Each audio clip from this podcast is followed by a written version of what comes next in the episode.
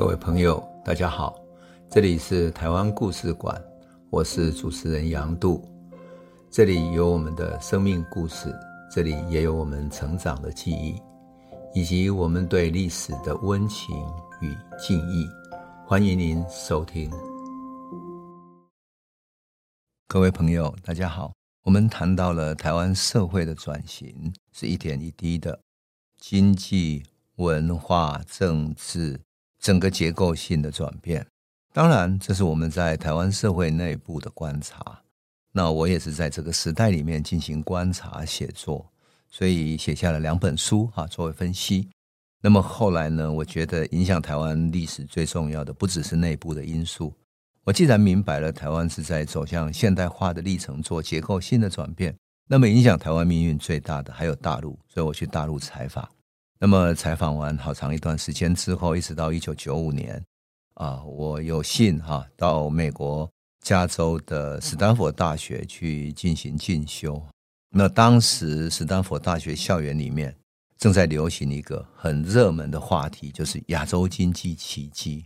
而美国经济学者，也就是一直在《纽约时报》有专栏叫保罗·克鲁格曼，英文叫 Paul Krugman。Krugman 当时在《外交季刊》发表一篇文章，叫什么？叫《亚洲奇迹的神话》（The Myth of Asia Miracle）。那当时美国的整个经济学界啊，受到世界经济银行所出版的一本书，这个书的名字叫《东亚的奇迹：经济增长与公共政策的影响》。所以，经济学界对亚洲经济的高速增长充满了兴趣。特别一九九零年代初开始，其实美国。陷入了不景气的长期的低迷，他们就在想，美国这种长期低迷原因在哪里呢？是因为大家不储蓄，或者因为什么其他原因呢？那么亚洲为什么可以这样急速成长呢？很多研究的书籍一时蔚为风潮啊！当时出版社里面，你就可以看到哈，你到一般的书店去看，哇，往往热门都好几本书都是在讨论亚洲经济奇迹的。那校园里面也开了很多这样的课程。要知道选这样的课程哈，整个我也参与过这些课程的选修哈，所有的教室里面位置都坐满了，还有一些旁听的坐在那些啊走道上，这样就是为了要旁听。当时算是一门新兴的显学，可是 Krugman 完全不同。克鲁曼的说法是说，这根本是假的。他对这个批判呢，主要是什么呢？主要是说这完全是一种假象。那当时。经济奇迹，东亚经济奇迹研究主要是什么？是日本、台湾、香港、新加坡、南韩，也就是日本跟亚洲四小龙。可是这个时候，日本的泡沫经济正在兴起，而且兴起到已经日本钱淹卡棒，所以日本拿着大把钞票在纽约买大楼、收购公司，然后索尼去买下美国的影音市场等等的，让大的电影公司都买下来。把美国人吓得瞠目结舌，他想日本怎么这么有钱呐？买那些大楼好像不是，好像可以整个纽约都可以买下来一样。更奇迹的是，亚洲其他的四小龙也高速增长，所以美国学界感到说：你亚洲怎么这么奇葩呢？短短三十年之内，哎，你亚洲整个从农业社会转型到工业社会，而且这整个完成的是欧洲几百年的现代化的历程。你四条小龙居然。三十年的时间就可以从一个农业社会进入到工业社会，完成现代化的历程。所以美国就很想说，能不能从中解找到一种解方，来解决美国的景气低迷。当然，对东亚经济奇迹的研究里面呢，包含了个别地区，也有就某一种产业、某一国家的国情等等，个别国家的研究也有，产业的研究也有，但也有综合起来分析说。哎，是不是东亚有一种地方上的特殊文化特质呢？就像是比如说欧洲，我们讲欧洲的现代化发展是基督教新教伦理与资本主义，就基督教的新教里面有一种储蓄、节俭等等的一种新教的伦理，促成了欧洲资本主义的发展。那么亚洲是不是也有一种什么样的宗教？是不是儒家文化或者什么样的特质呢？当然。研究者很多了，但结论里面大约都不外乎这样：就政治上，这些国家都是威权政府，日本是天皇，台湾是威权政府，南韩也是，香港、新加坡都是威权的政府。那么，威权政府让劳动者不会有各种工运、各种抗争，它可以建立一个稳定的投资环境，带动外资的投入，而且压制了西方常见的劳资争议，用便宜的劳动力来带动工业生产。最重要的是，政府有大量的公共投资，带动经济来增长。而从文化思想层面，这些地方都是受到汉学影响的儒家文化圈。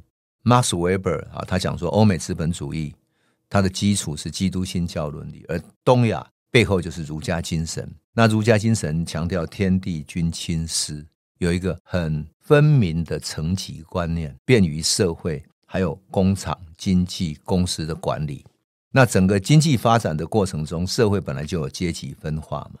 那如果你原来的阶级分化就是一个你原来的文化精神里面强调阶级分化是有天地君亲师这个层级的，所以阶级分化的过程就不会产生太大的矛盾，对社会稳定是有作用的。另外有一个他们在研究里面很重要是说，哎，这几个地方都有很浓厚的就中国人的一种所谓的家族意识，家族意识也有助劳资的稳定，因为很多中小企业都是家族企业嘛。那这里面的工人往往是整个家族的人互相啊，你去拉他家，他又拉他家的，整个都是这个家族的。所以谁有一点劳资纠纷的意图的时候，他就叫这个家族的组长或者谁去处理了。那企业主也跟西方的资本家又不太一样，就像日本的企业主常常用一种家族的精神在照顾劳工，他觉得你就是我们整个企业家族的人，所以你结婚的时候啊，乃至于你生小孩的时候，企业主都会。包一点红包啊，等等。那这些生小孩的员工也会送个红蛋给老板，一种家族的精神，所以不会爆发剧烈冲突。而且儒家传统有一种勤俭的美德，会带来比欧美更高的储蓄率。大家存钱，而存到银行的钱又可以变成再投资的资本，所以这些国家有很多资本可以投资新的产业。当然还有便宜的土地资源啊，生产成本等等。那么这些经济学者在研究的同时，还提出了一个新的理论，叫做雁行理论。我们都知道，大雁燕子在天空中飞行，哈，会呈 V 字形的。V 字形的那个尖端是由一只大雁带着头，然后其他的小雁跟随在两边，像两个翅膀这样两翼这样 V 字形展开，然后集体在飞行。美国就认为说，日本是这只带头的大雁。当日本的某一个产业技术成熟了，但是它的生产环境要素改变之后。日本的生产竞争力转弱了，就转到其他落后的地方，转到其他小雁，到台湾、香港、南韩、新加坡。而这四个地方都曾经在二战时期被日本统治过，而这个时候日本就可以产业升级，继续带头。所以这个就是被他们称为“雁行理论”。而在美国的理论中，不只是说呃，日本跟亚洲四小龙，他未来还想要发展四小虎。四小虎就什么呢？就是印尼、马来西亚、菲律宾、泰国，另外最新开放改革的中国大陆也被纳入在这里面，也就是美国想要发展的地方。那有些学者就很喜欢拿美国的储蓄率、还有劳动参与率、劳动条件等等跟东亚做对比，所以他们就批判美国说，美国人提前消费，带一张卡到处刷、到处浪费，然后月初领到的钱，然后就把上个月的钱都付掉，然后还负债因此，美国劳动参与率特别低，大家宁可领这种福利金，然后领政府的福利金，然后宁可不要去工作，是这样叫躺平啊。现在就叫躺平。所以，整个东亚经济奇迹被举得高高的，称之为哇，这是一个很厉害的新兴模式。可是，坦白讲哈，我自己在中国时报担任那么久的社会运动，我也到处去台湾各处采访，都觉得故事不是这样子。我要特别讲的是，因为史丹佛大学。是一个贵族学校，它学费非常贵啊，一年下来说一两百万的台币啊。那么学生的素质当然很高，来自世界各地都是有钱的学生嘛。校园又是很古老的建筑，有非常大漂亮的草坪，而且图书资料什么都非常棒。当时网络才刚刚兴起，一九九五年的时候，他因为他接近戏谷，所以他已经开始使用网络在查询资料了，非常之方便。整个科学是非常先进的。这么漂亮的校园，这么先进的科技，然后这些年轻人、这些学者在讨论我的家乡台湾呢，然后在东亚作为一个被研究的对象，然后还被抬得高高的，会有一种恍如隔世、不敢置信的感觉，因为太不真实了。我在采访的时候，我看到桃园大潭村有镉污染，我看到河流的出口那里有燃烧废五金。三化农药厂的旁边，你闻到日本化工厂公害飘出来的农药的味道。高雄林园石化工业区，那石化工厂燃烧废气的时候，半夜燃烧它，这个火柱冲天，整个是一个大污染的地方。而二仁溪，台南二仁溪出海口绿牡蛎根本不能吃，整个家乡很多小溪都是五颜六色，被那种电镀的水所污染。那我想到什么？想到我父亲是作为一个从小企业主，那我父亲要转型成为一个小企业主的过程中，家里碰到过很多挫败，甚至于有一度啊，我妈妈因为我父亲欠债，所以去逃亡，逃亡的时候还最后去坐牢。我妈妈在牢里面碰到很多的女囚犯。每个人都跟她一样，为什么？都是因为丈夫的开的支票无法兑现，所以来坐牢的。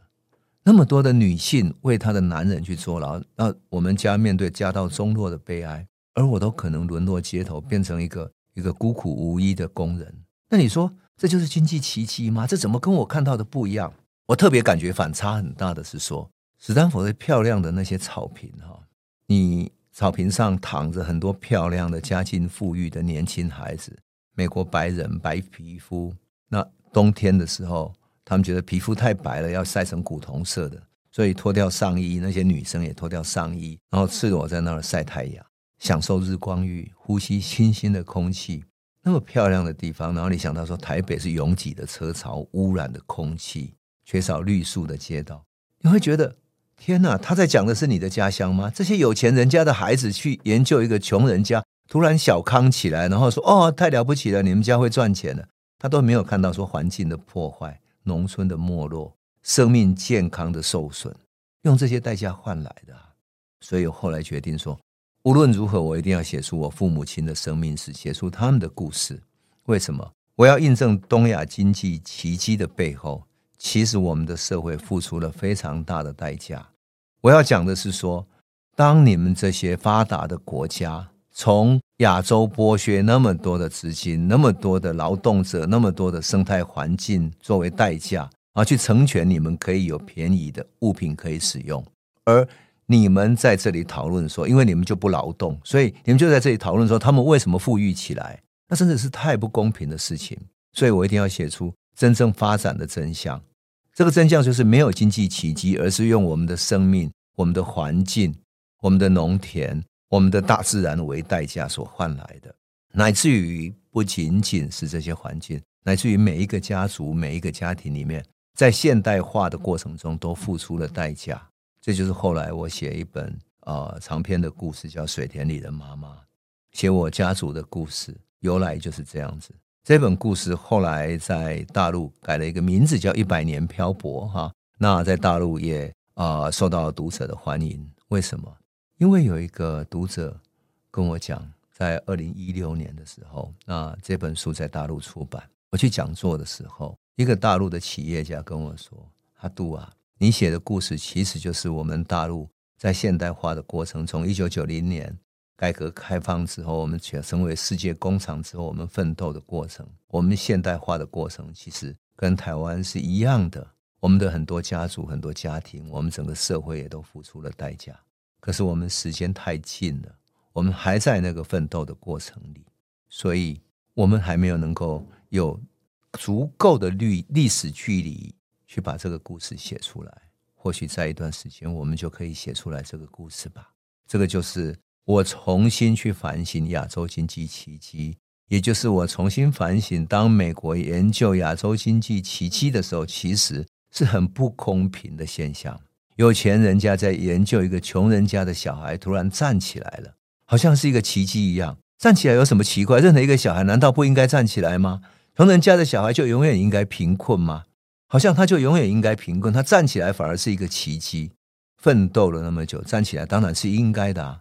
不只是亚洲四小龙，包括中国大陆，包括亚洲四小虎，也都是应该的啊。现代化的过程，难道就只有所有的成果就只有美国能够享受吗？所以我就觉得他们太缺少自信了。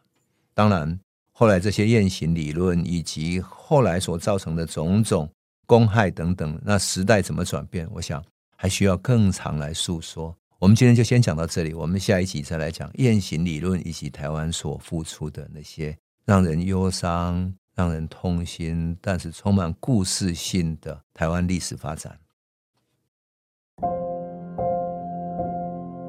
这里是台湾故事馆 Podcast，我们每周一、周五会固定更新新的台湾故事，请随时关注台湾故事馆粉丝页，按赞并分享。